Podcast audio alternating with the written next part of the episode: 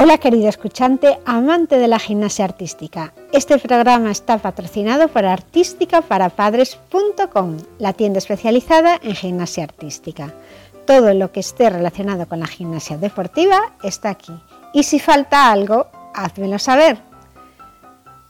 Material habitual que piden los clubs a los niños o juguetes que les pueden hacer gracia en estas fechas determinadas para que tengas lo que necesitan tus hijos localizado para comprarlo sin perder tiempo y con la selección de los mejores precios. Este programa está dedicado a la comunidad de amantes de la gimnasia artística y publico semanalmente contenido para facilitar a los padres de niños que entrenan gimnasia artística a entender este deporte. Sin más, pasamos al programa de hoy. Hola querido escuchante, soy Margot, amante de la gimnasia artística. Bienvenido a artísticaparapadres.com, la tienda online de artículos de gimnasia artística en la que podrás encontrar regalos para tus hijos gimnastas que seguro que le van a gustar. Ropa, material y aparatos de gimnasia, juguetes sobre gimnasia, libros y todo lo relacionado con la gimnasia artística y seleccionado por mí entre todo lo que hay por internet. Comencé este blog para compartir mi experiencia como madre de gimnastas y con la intención de ahorrar a muchos padres un montón de tiempo buscando por internet aparatos de gimnasia que querían nuestros hijos para entrenar en casa o también mmm, cosas que les gustarían en fiestas muy típicas como cumpleaños, navidades. Creé esta tienda seleccionando los materiales relacionados con este deporte y solo con aquellos que yo compraría para mis hijos teniendo la certeza de que eran los mejores y que les iban a gustar en el caso de tener que hacer un regalo. Por eso me gustaría compartir lo que he aprendido con el tiempo sobre la gimnasia artística, con el tiempo como madre, como espectadora. Me gustaría compartirlo con la gente que tiene las mismas inquietudes que yo por ejemplo, me gusta saber, entender qué es ese ejercicio que han conseguido realizar mis hijos en la última clase o me gusta entender qué es un olímpico, así como me interesa también saber si el ejercicio que estoy viendo en anillas, por ejemplo, es bueno o malo. Cuando voy a una competición me gusta entender, me gusta comparar y me gusta saber lo que estoy viendo. Es muy interesante ver las competiciones con conocimiento, sabiendo por qué algunas cosas puntúan otras no, y que se valora en cada ejercicio. Es complicado y son muchas normas que los jueces tienen a la hora de puntuar, pero cuanto más sepas, más vas a disfrutar la gimnasia y las competiciones de tus hijos. Suscríbete a este podcast o al canal de YouTube porque seguiré publicando explicaciones para muchas palabras raras que usan en gimnasia artística, así como mm, se puntúan las competiciones. Empiezo el programa de hoy agradeciendo el gran esfuerzo que los entrenadores de los clubes de gimnasia han hecho para mantener las actividades durante el confinamiento. Estos dos años están siendo extraños para las gimnastas y también para los padres que echamos de menos las competiciones. Normalmente y como poco solíamos tener tres eventos de gimnasia artística al año y a mí me parecía poco, pero este año encima solo hemos tenido el campeonato gallego aquí en Galicia, aunque hay que felicitar también a las afortunadas o afortunados también que a pesar de las adversidades pudieron competir en la Liga Iberdrola o en el Campeonato de España. El año pasado, con el confinamiento, fue complicado mantener la actividad de gimnasia artística, pero nuestro club al que van mis hijos, lo consiguió mediante clases online. Los niños entrenaban en casa y se mantuvo el espíritu de equipo y de entreno semanal. Cuando todo volvió a la normalidad a finales de abril o mayo y empezaron a entrenar de nuevo en el pabellón, fue difícil para todos. Hubo que andar con certificados que autorizaban los desplazamientos en coche de los padres y los gimnastas tuvieron que acostumbrarse a entrenar con mascarillas todo un reto al que estos campeones supieron adaptarse y hay que eh, verles el mérito, porque entrenar con mascarilla realmente es muy complicado. Ahora, y viendo todo con algo de perspectiva, algo, me gusta ver que por lo menos mis hijos siguen entrenando con las mismas ganas de siempre, que entran en el coche ilusionados cuando los voy a buscar contándome el último elemento y con esa palabra rara que tiene que les ha salido. Así que me explican cómo es para que yo sepa de qué están hablando.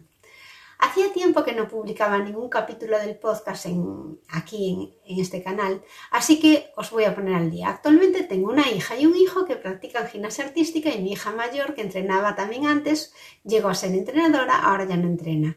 Por lo que te puedes imaginar, hablar de gimnasia artística en mi casa es de lo más habitual hablamos siempre de gimnasia artística. Por eso es increíble para alguien ajeno a la familia que conviva con nosotros una semana ver que estamos todo el tiempo hablando de gimnasia artística. En el programa de hoy me gustaría hablaros de algunas palabras que deberías conocer si tienes un hijo o una hija que practica gimnasia artística. Y voy a empezar por las que más oigo y las que tienes que dominar para chico o para chica. Las utilizan los dos y son la rondada, la paloma y el flick-flack hablamos de ejercicios para realizar en el aparato suelo. Aunque con la experiencia muchas gimnastas acaban haciendo estos tres ejercicios básicos encima de la barra de equilibrio, lo cual parece increíble. En el capítulo de hoy os voy a hablar solo de la rondada y la voltereta lateral, rueda lateral o vuelta lateral. Se llama así. Y los siguientes capítulos hablaré de la paloma y del flick-flack, que también son súper interesantes y muy habituales mm, que hablen de ellos. Vamos a empezar como es una rondada. En la, técnica para realizar una rondada empiezas de pie con las piernas juntas y estiradas. Los brazos estirados hacia adelante con una inclinación de 135 grados. Esto es para empezar a apoyar en la pierna izquierda, si eres diestra, en el suelo. En gimnasia utilizan, se dice que son de pierna izquierda, o derecha, bueno, la que tu pierna izquierda, empiezas con la que menos, con la que haces una vuelta lateral. Apoyamos una mano y realizamos cuarto giro, mientras que apoyamos después la otra mano y hacemos el medio giro. Primero se sube una pierna seguidamente de la otra, quedando el peso del cuerpo en las manos. Por eso es muy importante que los brazos tienen que estar totalmente estirados. Entonces quedas así. Entonces te das un impulso de hombros, el empujón, que le llaman, empujón, para despegarlos del suelo. Y así realizas como una pequeña parábola con el cuerpo, que se llama corbeta, y vuelves a caer con los dos pies en el suelo. Caes amortiguando los tobillos con las piernas medio flexionadas y en dirección contraria a la posición inicial. Si empiezas así, mirando para aquí, acabas mirando para allá. Si los pies caen cerca de la última mano, la rondada es específica para seguir un flip flag, pero si caen lejos de la última mano, la rondada es específica para hacer un mortal atrás. Todo esto, todas estas nuevas palabras que estamos viendo ahora, también lo veremos en siguientes capítulos. Existen ayudas cuando estás empezando a hacer este ejercicio. Una de las ayudas que se puede hacer es que el entrenador te va a ayudar a sujetar la cadera, te puede corregir. Eh, para hacer progresiones y ir avanzando en este ejercicio, vas a aprender primero el ejercicio para el presalto. La rondada a ir Mm, va acompañado de un presalto. Entonces mm, puedes realizar la rondada de forma individual y sin carrera al principio sobre una colchoneta y, te pintan en la colchoneta el apoyo de las manos. Se realiza este ejercicio al principio para conocer cuánto debe girar cada mano a la hora de realizar el apoyo. E igualmente, después, intentando lo mismo con los pies, lo que pueden hacer para que mm, pegues el empujón y te despida más lejos es que mm, los pies deben de recepcionar fuera de la colchoneta con el fin de que tú veas que alargas el ejercicio, que acá que caes más lejos. Se realiza el ejercicio global, encadenando el presalto con la rondada y ya tendrías completo el ejercicio. La vuelta lateral voltereta lateral, rueda lateral, así es como se llama. Es un ejercicio muy similar a la rondada. Y lo que haces es empezar también con las manos levantadas, con una inclinación de 135 grados, con una pierna adelante, la que utilicen los gimnastas para hacer las, las volteretas laterales. Esto depende del gimnasta e incluso no depende de si es diestro o derecho. Siempre te preguntan en gimnasia artística, cuando empiezas a hacer gimnasia, cuál es tu pierna buena. Yo, por ejemplo, una voltereta lateral soy diestra, pero pongo la pierna derecha delante y empiezo a hacer la rueda lateral o la voltereta lateral.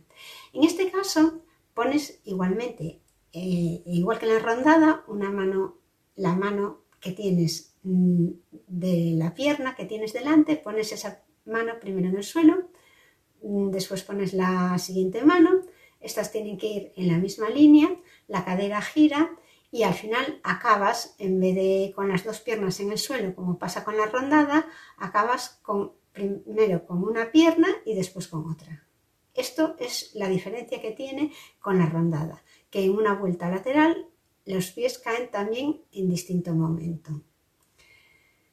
Eh, es uno de los ejercicios que posiblemente la gente de mi edad es mm, de los que más reconoce porque era lo que nos mandaban a hacer en el colegio. Yo desde luego en el colegio nunca hice una, rondada, ni un flick-flag, ni nada de eso, aunque bueno, hice por ejemplo lo que es la voltereta lateral y la paloma, el puente, pero bueno, jamás nos enseñaron a hacer ni un mortal hacia adelante, ni un mortal hacia atrás, ni nada de eso.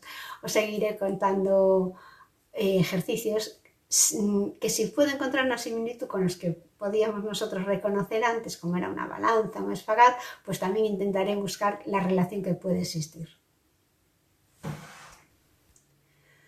Bueno, espero haber podido explicar con palabras cómo se hacen estos ejercicios. Si estás escuchando el podcast, no obstante, no te preocupes porque voy a dejar en la web unos dibujos por si no ha quedado claro. Y en el vídeo ya ves que he puesto una representación de estos ejercicios, también podrías ir a mirarlo. Suscríbete al podcast porque seguiré eh, contando explicación para muchas palabras raras que usan en gimnasia artística nuestros hijos y aprovecho para invitaros a visitar la web artísticaparapadres.com en donde vais a encontrar mis recomendaciones de productos para comprar a tu hijo si practica gimnasia artística vas a encontrar tanto aparatos de gimnasia, ropa para gimnastas, como regalos para los pequeños campeones. Nada más por hoy. Muchas gracias por haber llegado hasta aquí y hasta el próximo programa. Hasta aquí el programa de hoy.